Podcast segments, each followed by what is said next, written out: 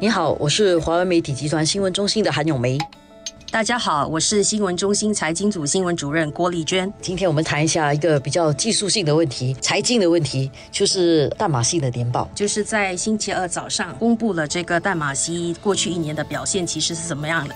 所以很多人都在关心，有人甚至是说之前就说应该是会亏大钱吧，所以迟迟的要在大选之后才公布这份年报的资料。所以究竟情况是不是这样子呢？是有亏，但是感觉上数目来讲哦，好像还不是见得真的是亏得很大，因为它这个年报呢是计算到今年三月三十一号的，就是二零一九年三月三十一直到二零二零年三月三十一号，这个时候已经受了疫情影响了，因为疫情是在去年的第四季开始了，所以从这次的年报看起来呢是有受影响的。以这个投资组合净值来说啊，就是二零一九年三月三十一号的投资组合净值是三千一百三十亿新元。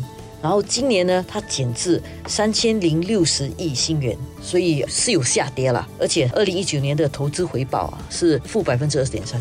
对，这里可能我解释一下大马戏的年报大概是一个怎么样的运作方式。如永梅之前说的，他们的财年的计算法是根据政府的财年，虽然现在已经是七月了，可是我们在看的是三月份的数字，三月三十一号的数字。大马戏的股东呢，他唯一的股东就是财政部，所以他的钱都是从财政部来的，也就是从政府那边来的。那他给他怎么样的衡量的标准呢？基本上会看两组数据，刚才有没有提到的，就是那个投资组合的净值等于多少，另一个就是股。东回报率其实这两个今年下降的幅度都大概一样，是百分之二点二、二点三。如果从时间的长廊来看的话，就是大马西很喜欢用这个说法，因为他强调它是一个长期的投资者，long-term investment return。所以你就不要看它一年一年上下的那个波动啊，它就会告诉你，那你要看我从成立以来吧，我是从一九七四年大马西成立的。如果从那时候算起的话，股东的回报率就是百分之十四。大马西这个机构呢，是大概从二零零四。四年开始才公布年报，如果你要从那时候算起的话，那它的回报率就有百分之七点五。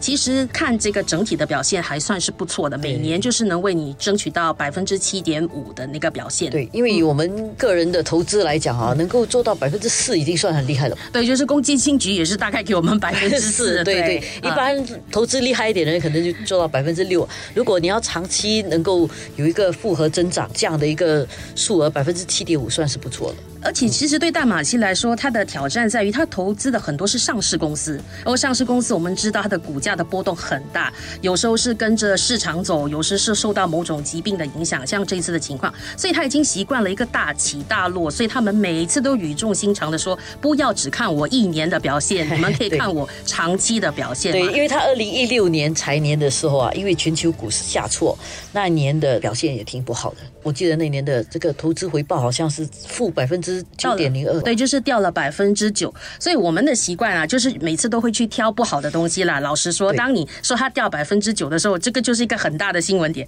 如果它每年只是加个百分之二或百分之三，其实你也没有把它放在眼里。其实，嗯，就是它掉百分之九，但是第二年如果它起了百分之十几的话，其实它综合回来的话，它其实差不多还是有百分之六跟七左右。是，所以长期来看，它就要叫你关注的这个是十六年期是七点五，或者你要看一九七。四年到现在的话，那就是百分之十四了。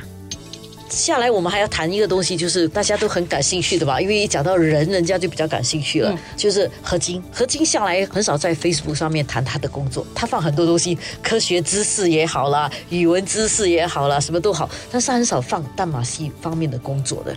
然后就在星期二，他就发了一个贴文来谈这个淡马锡的年报。淡马锡是星期二早上发年报的，然后他已经到了星期三了，星期三的凌晨哈，才开始针对这个年报来发表他的意见。